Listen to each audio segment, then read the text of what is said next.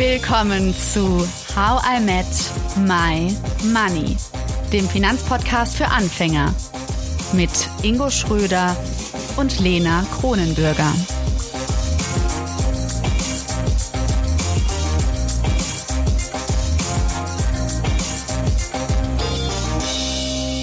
Hallo Ingo. Hallo Lena. Hast du heute schon ein Porno geschaut? Nein, du musst es jetzt nicht beantworten, Ingo, aber das aber wird unser Thema.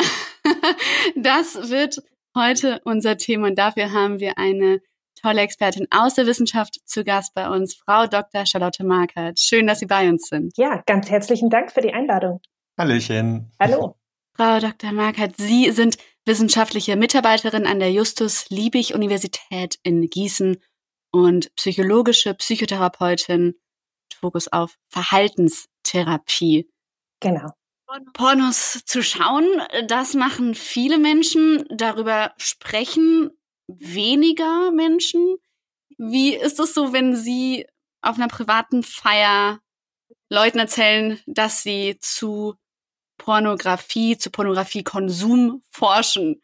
Wenden sich die Leute ab oder sind sie eher, hängen sie ganz neugierig an ihren Lippen? Äh, sowohl als auch. Also ich glaube, die äh, Reaktionen gehen tatsächlich so ein bisschen ins Extreme. Ähm, dass es entweder tatsächlich so die Reaktion ist, dass man so sagt, mhm, aha, next, so nächstes Thema. Äh, äh, das, das erlebe ich. Ähm, ich erlebe aber auch, und das ist tatsächlich auch manchmal unangenehm, dass es dann das Thema schlechthin wird äh, und man plötzlich da so völlig drin ist und ich so dachte, ich hätte eigentlich auch ganz gern was über die anderen Personen erfahren. Und das ist gar nicht so leicht, wieder äh, in so ein reziprokes Gespräch zu kommen, irgendwie, dass man sich wechselseitig Fragen stellen kann. Plötzlich geht's dann nur noch um Pornos. Hängt wahrscheinlich auch äh, bei einer Party zum Beispiel mit einem gewissen Alkoholkonsum zusammen, oder? Also mit ein, zwei Sekt mehr oder Kölsch, wie man hier in Köln sagt, äh, fällt es wahrscheinlich einem etwas einfacher, über vielleicht auch so ein Thema zu sprechen, oder? Ähm, äh, kann ich so gar nicht sagen, liegt aber vielleicht auch an meinem äh, geringen Partykonsum so als Mutter. also äh, tatsächlich ist das häufig unkorreliert mit Alkohol. Ja, ja, spannend auf jeden Fall. Also ich, also ich, ich selten, dass ich glaube ich mal über das Thema wirklich spreche, aber da können wir heute auch nochmal drauf kommen. Ähm, wie kam es dann aber erstmal bei Ihnen dazu eigentlich, äh, dass Sie sich gerade als Psychotherapeutin mit diesem Thema stärker auseinandersetzen wollten? Ähm, ich glaube, das ist so ein bisschen so ein, so ein Umweg, wie man dazu kommt. Ich habe meine ähm, Doktorarbeit in einem ganz anderen Bereich geschrieben und äh, habe dann aber über ein Seminar mit Studierenden auch angefangen zu dem Thema Stress und Sexualität äh, zu forschen. Noch während meiner Promotionszeit quasi so als äh, Extra-Thema. Und äh, in dem Zusammenhang habe ich einmal auf Kongressen und Tagungen so immer wieder erlebt, dass das Thema so ausgespart wurde, dass man über alle möglichen Phänomene des menschlichen Erlebens und Verhaltens gesprochen hat. Ähm, ich bin zu Kongressen gefahren und es ging um Schlaf, es ging um Bewegung, es ging ganz viel um Ernährung und ich dachte irgendwie, Moment mal, da ist doch noch was. Wo ist denn so dieses Thema Sexualität, mit dem wir uns beschäftigen? Und das war eigentlich total unterrepräsentiert, was mich sehr geärgert hat irgendwie immer wieder, wo ich dachte, wie Geld. Genau, das, das gehört doch auch dazu. Warum sprechen wir nicht drüber? Ähm, und gleichzeitig habe ich dann aber auch gesehen, dass ähm, ich habe meine Promotion in Marburg gemacht und wirklich äh, 30, 35 Kilometer weiter in Gießen gab es eben diese Arbeitsgruppe, ähm, die dazu schon geforscht hat und das fand ich dann ganz spannend und da wollte ich dann unbedingt hin. So. Hm. Die WHO, die Weltgesundheitsorganisation, die klassifiziert seit so ein paar Jahren in ihrem Diagnosehandbuch, wenn ich das richtig so verstanden mhm. habe, zwanghaftes Sexualverhalten als eigene Krankheit. Das heißt, es ist ja irgendwie schon angekommen, dass so krasser Pornokonsum nicht ganz so gut ist und dass man schon darüber auch nachdenken müsste. Sehen Sie das auch so? Also, dass die Entwicklung schon dahin ist, so dass man, dass man Pornografie und vielleicht auch, ja, extremen Konsum auf dem Schirm hat? Ja, genau. Also die Weltgesundheitsorganisation hat das eben seit ein paar Jahren jetzt als äh, eigenes äh, Störungsbild anerkannt. Und das ist auch ganz, ganz wichtig, weil wir vorher in der Forschung ähm, das Problem hatten, dass jeder sowohl Pornografie als auch quasi Probleme mit Pornografie oder Pornografiesucht selber definiert hat. Und äh, dann hat man eben keine Einigkeit, keinen wissenschaftlichen Konsens, auf den man sich berufen kann. Und jetzt, wo wir die Kriterien haben, auch wenn wir teilweise mit der Begrifflichkeit nicht so zufrieden sind, ähm, haben wir halt die Möglichkeit, äh, das auch einheitlicher zu untersuchen und dadurch auch eine internationale Vergleichbarkeit zu haben. Das ist äh, hm, ganz Wie sieht es in Deutschland aus im Vergleich zu anderen Ländern? Wie läuft da so der, der Pornokonsum? Ähm, Deutschland ist äh, im internationalen Vergleich eigentlich relativ äh, liberal. Ähm, es gibt sehr, sehr viele Männer und auch Frauen, die konsumieren. Ähm, und es gibt natürlich auch Männer und Frauen, die von diesem ähm, problematischen oder sogar eben krankhaften äh, Pornografiekonsum betroffen sind. Ähm, da sagt man, dass das bei Männern um die drei bis fünf Prozent sind und bei Frauen um die ein Prozent. Und ab wann ist das dann krankhaft? Also gibt es da irgendeine Messlatte, wo man sagt, ab dann ist man süchtig? Ja, ich glaube, ganz, ganz wichtig ist, ähm, dass das nicht unbedingt mit Häufigkeit zusammenhängt. Also da gibt es zwar mhm. schwache Zusammenhänge, aber es ist nicht so, dass wenn jemand das besonders häufig schaut, dass der ähm, unbedingt quasi einen, einen, pathologischen Konsum haben muss. Ähm, viel wichtiger ist, ob man das Gefühl hat, diesen Konsum irgendwie unter Kontrolle zu haben. Ähm, oder wie viel der Konsum in andere Lebensbereiche reinwirkt. Also im Prinzip entscheidend für ähm, krankhaften Konsum ist ein Kontrollverlust, dass man eben das Gefühl hat, mhm. das nicht mehr kontrollieren zu können, wie oft und wie lange man schaut und damit quasi auch ähm, ja immer wieder ähm, zeitliche Probleme bekommt, ähm, weil es eben zum Beispiel mehrere Stunden am Tag sind ähm, oder weil es eben ja jeden Tag ist und dann auch besonders lang oder besonders häufig. Ähm, und was damit aber einhergeht, ist, dass andere Lebensbereiche vernachlässigt werden. Also zum Beispiel die eigene Partnerschaft oder ähm, dass jemand kaum noch arbeitsfähig ist oder jedes Mal zu spät zur Arbeit kommt. Ähm, wir haben Personen, die auf Arbeitsrechnern konsumieren und dann natürlich spätestens Probleme kriegen, wenn sie auffliegen. Ähm, ja, also wenn es wirklich sich ausbreitet und zu so einem ganz zentralen Fokus im eigenen Leben wird, dann ist es problematisch. Hm. Das heißt, man kann das nicht irgendwie ja, mit Zahlen mhm. versehen. Ne? Man kann nicht sagen, irgendwie unter zwei Stunden ist okay, über zwei Stunden am Tag ist pathologisch oder so. Das, man kann das nicht in Zahlen ausdrücken kommt mir trotzdem sehr lange vor. Aber ähm, ja, der ähm, SWR hat so ein paar Berichte über Pornografie rausgebracht. Das fand ich ganz spannend. Da wurde gesagt, dass etwa 90 Prozent der Männer in Deutschland regelmäßig Porno schauen und auch, dass Jugendliche in ersten Porno im Schnitt so mit so zwölf Jahren, mit 13 Jahren schauen, oft noch bevor sie das erste Mal Sex haben. Da habe ich mich gefragt, warum also reden wir es nur über Männer und Jungs? Gibt es da irgendwie auch Daten zu, zu weiblichem Pornokonsum oder eher nicht? Ähm, gibt es auch, gibt es tatsächlich ein bisschen weniger, ähm, aber wir haben auch Daten über Frauen. Ähm, genau, bei Männern würde man tatsächlich sagen, Einstiegsalter mit dem ersten Porno um die 13 Jahre. Bei Frauen hat eine deutsche Studie gezeigt, dass es, ähm, dass die Mädchen quasi eher so mit 16 Jahren anfangen und dass es dann quasi zeitlich zusammenhängt, auch mit dem ersten Geschlechtsverkehr, während die Jungs das eben häufig vor dem ersten Geschlechtsverkehr schon konsumieren. Und ähm, ja, auch in Bezug auf den regelmäßigen Konsum gehen die Zahlen dann äh, international auch sehr auseinander. Also dass es Studien gibt, äh, wo es nur ungefähr die Hälfte der Männer sind, die regelmäßig konsumieren. Dann gibt es Studien, die zeigen, dass fast alle Männer regelmäßig konsumieren.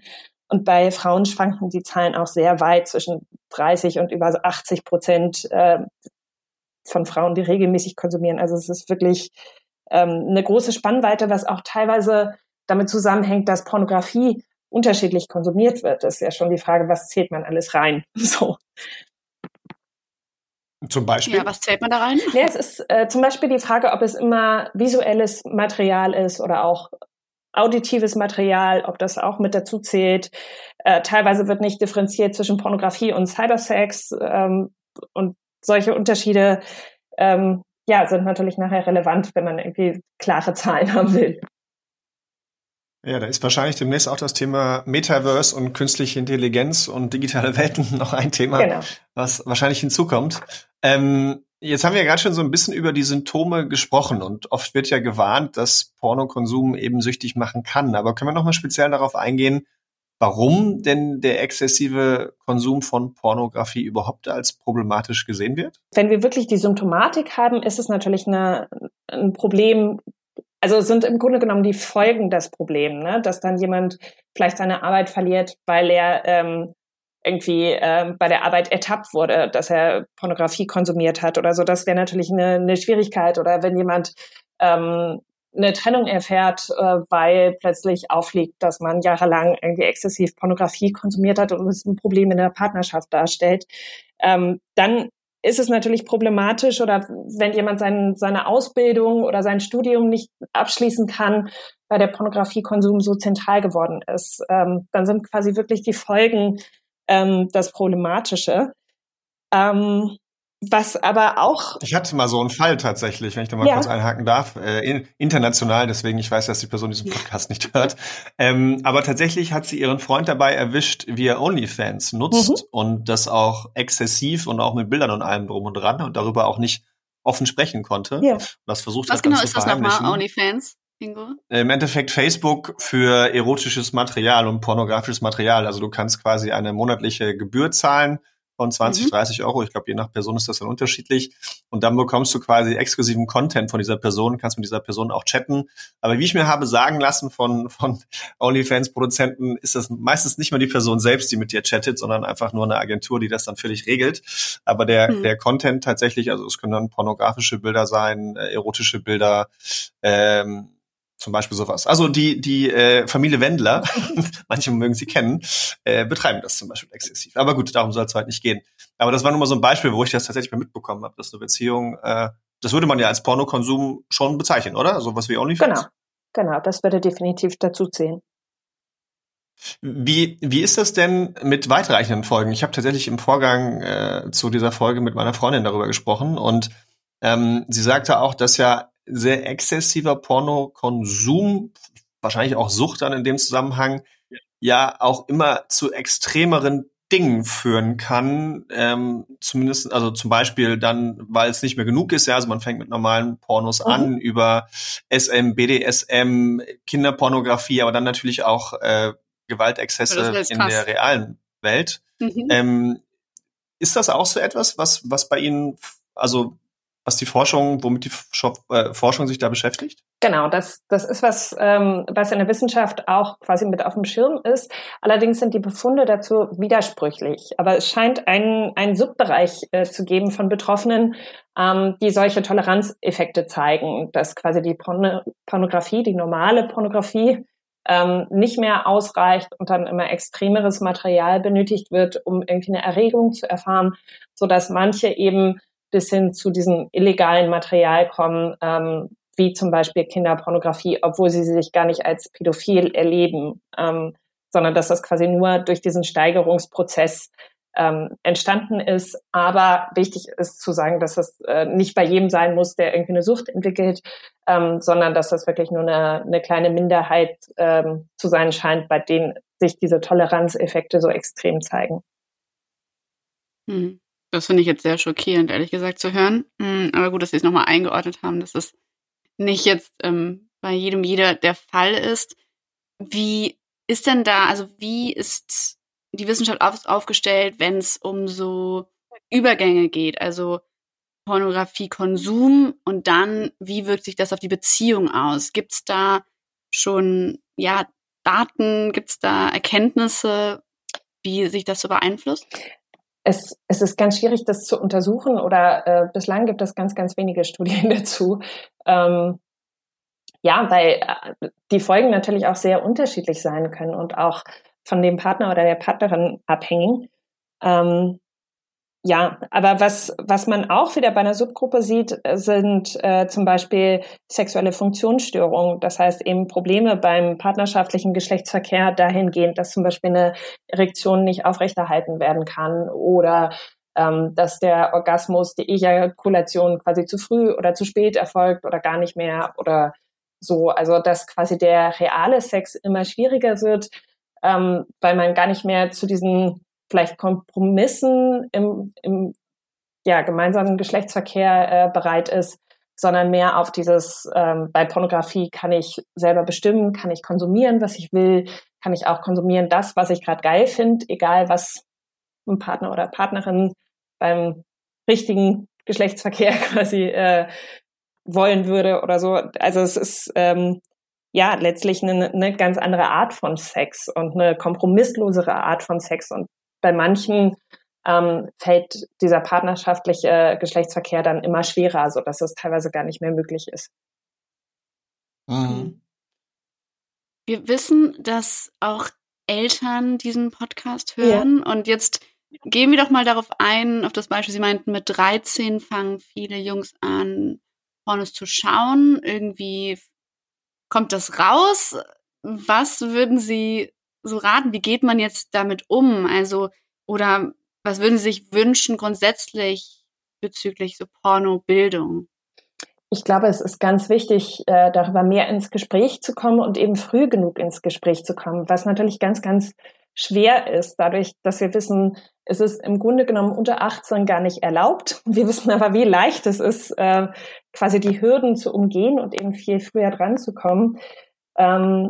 Und ich glaube, es ist äh, wichtig, ins Gespräch darüber zu kommen, ähm, darüber, was ist an Pornografie real und was ist vielleicht auch Fiktion oder was ist eine überzogene Darstellung. Weil das vielleicht tatsächlich die Schwierigkeit ist, wenn man ähm, viel Pornografie konsumiert hat, bevor man überhaupt eigene sexuelle Erfahrungen gemacht hat. Ähm, weil eben ja vieles in Pornografie ähm, überzogen dargestellt wird. Und die Frage ist, ob man das einordnen kann, wenn man noch so jung ist und diese Erfahrung noch nicht gemacht hat. Ja, auf jeden Fall sehr hilfreich. Jetzt haben wir ja viel über die negativen, krassen, auch, also teilweise auch sehr krassen negativen Folgen über Pornokonsum gesprochen. Äh, wir hatten jetzt in der letzten Folge eine, einen Sinnlichkeitscoach da, die Cleo King mhm. bei uns im Podcast, die bei der Plattform Cheeks arbeitet. Und sie hat davon berichtet, dass es eben auch fair produzierte Pornos äh, gibt, die auch auf sexuelle Befriedigung ausgerichtet sind und die auch fördern können. Daher meine Frage, gibt es jetzt auch positive Seiten an Pornokonsum? Also kann das auch hilfreich sein? Auf jeden Fall. Also äh, wir sehen ja auch, dass eine ganz, ganz äh, große Anzahl von Menschen konsumiert und quasi nur eine ganz, ganz kleine Gruppe von Menschen damit Probleme entwickelt. Das heißt, viele Menschen konsumieren das und entwickeln keine Probleme. Das heißt, für die ist es positiv bis zumindest irgendwie nicht nicht negativ, also einfach neutral. Ähm, aber wahrscheinlich positiv, sonst würden sie es nicht machen. Ähm, und ja, also das ist natürlich was, was sehr erregend sein kann, was anregend sein kann, was vielleicht auch ähm, entdiskriminierend sein kann, wenn man vielleicht besondere äh, sexuelle Vorlieben hat, dass man sieht, ah, andere haben das auch. Ich bin gar nicht der oder die Einzige mit dieser Vorliebe.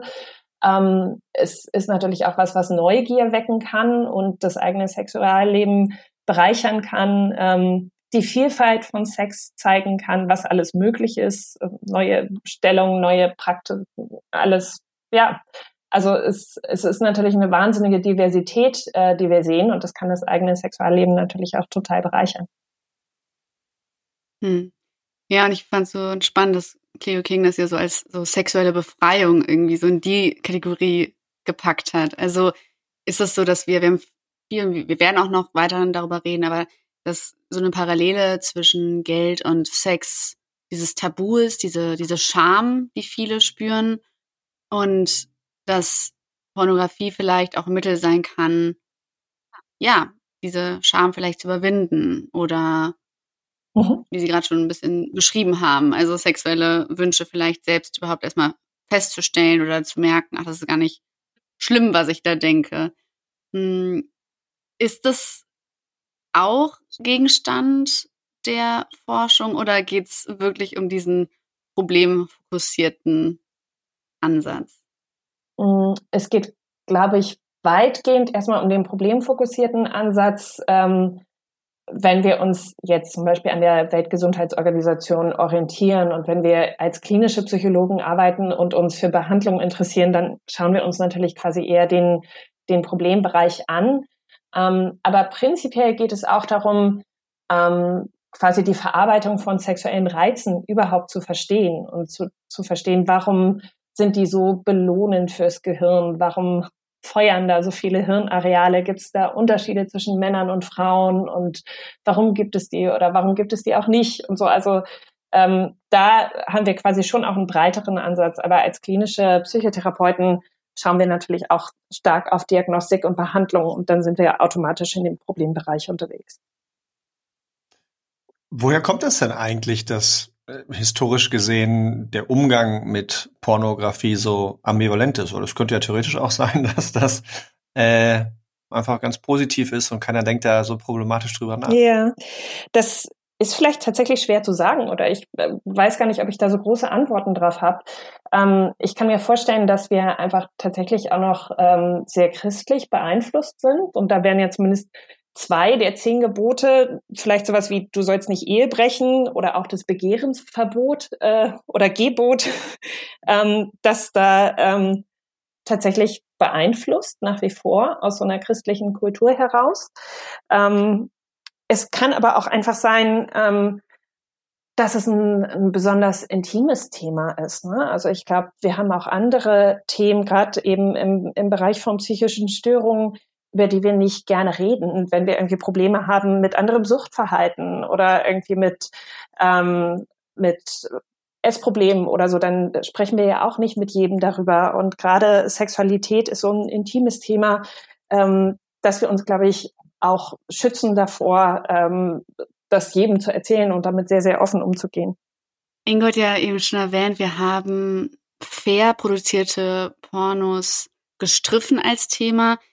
Wie ist es neben den, also neben uns Menschen, die das konsumieren, wie ist es denn mit den Leuten hinter, also, nee, nicht hinter der Kamera, wie ist das mit den Leuten vor der Kamera? Also gibt's da irgendwie auch ja Erkenntnisse, die sie gesammelt haben, wo sie sagen, das und das ist wirklich ja problematisch einfach an der Pornoindustrie?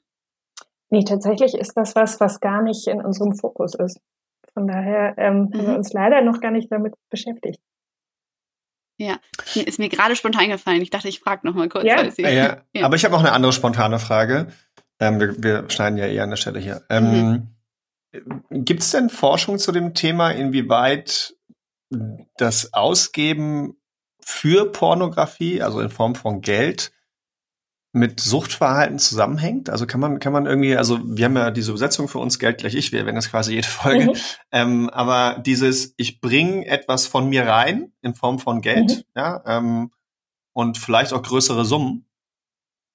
Und das führt eher zu Konsum? Äh, Gibt es da irgendwelche Zusammenhänge? In diesem problematischen Bereich sehen wir das teilweise, ähm, dass sich natürlich auch Menschen entweder direkt oder indirekt verschulden. Ähm, das heißt, entweder direkt, weil sie ganz viel Geld entweder in besondere Pornografie stecken, die vielleicht kostenlos nicht verfügbar ist, wobei ja inzwischen sehr, sehr vieles kostenlos verfügbar ist. Ähm, oder sie anderes zwanghaftes sexuelles Verhalten zeigen, also zum Beispiel auch Prostitution oder so kann sehr, sehr teuer werden. Ähm, aber ähm, es kann natürlich auch so indirekte Kosten verursachen, dadurch, dass man zum Beispiel ähm, in blöden Fällen auf dem Arbeitsrechner konsumiert hat und der Chef einen erwischt hat, man seinen Arbeitsplatz verliert und so. Und dann ähm, kann man auch in so einen, ähm, ja, in so einen Schuldenverlauf geraten und äh, so Schuldnerberatung äh, spielt tatsächlich auch in der Behandlung manchmal eine Rolle. Nicht häufig, aber manchmal haben wir diese Fälle. Ingo, wie würdest du damit umgehen, wenn du jetzt äh, deinen Mitarbeiter, deine Mitarbeiterin dabei erwischen würdest, wie sie oder er Pornos auf der Arbeit konsumiert? Ich habe gerade drüber nachgedacht, tatsächlich. Gut, dass du das fragst. Ich habe keine Ahnung. Also kommt natürlich auf die Situation an. Wenn es jetzt mal der reine Konsum mit Hand und Augen wäre und keine restlichen Sachen dabei praktiziert werden, wäre es mir, glaube ich, relativ egal. Ähm, oder wenn Klar. ein Kunde oder eine Kundin dabei wäre, wäre auch nicht so gut. Ne? Äh, gut, äh, da, darüber brauchen wir, glaube ich, nicht reden. ähm, das ist dann, ja, ich weiß gar nicht, das ist ja auch schon äh, ist das nicht schon, also wenn ich jetzt an meinen Genitalien vor einem anderen rumspiele, äh, naja, ähm, ja. ob das so rechtlich alles sauber ist, einmal dahingestellt. Aber ähm, also mit, so mit dem puren Konsum, äh, selbst wenn ich jemanden erwischen würde und da würde jetzt erstmal nichts miteinander einhergehen, hätte ich gar kein Problem mit. Ähm, wenn dann natürlich andere am Schreibtisch sitzen und äh, ich mir dann Porno reinziehe und dann äh, da Hand anlege auf gut Deutsch, dann ist das schon eine andere Nummer. Also das fände ich sicherlich nicht in Ordnung. Okay, also bei Malbec muss sich keiner Sorgen machen, dass sofort die Kündigung auf dem Tisch liegt. das soll jetzt keinen anregen von unseren Mitarbeitern, das so zu tun.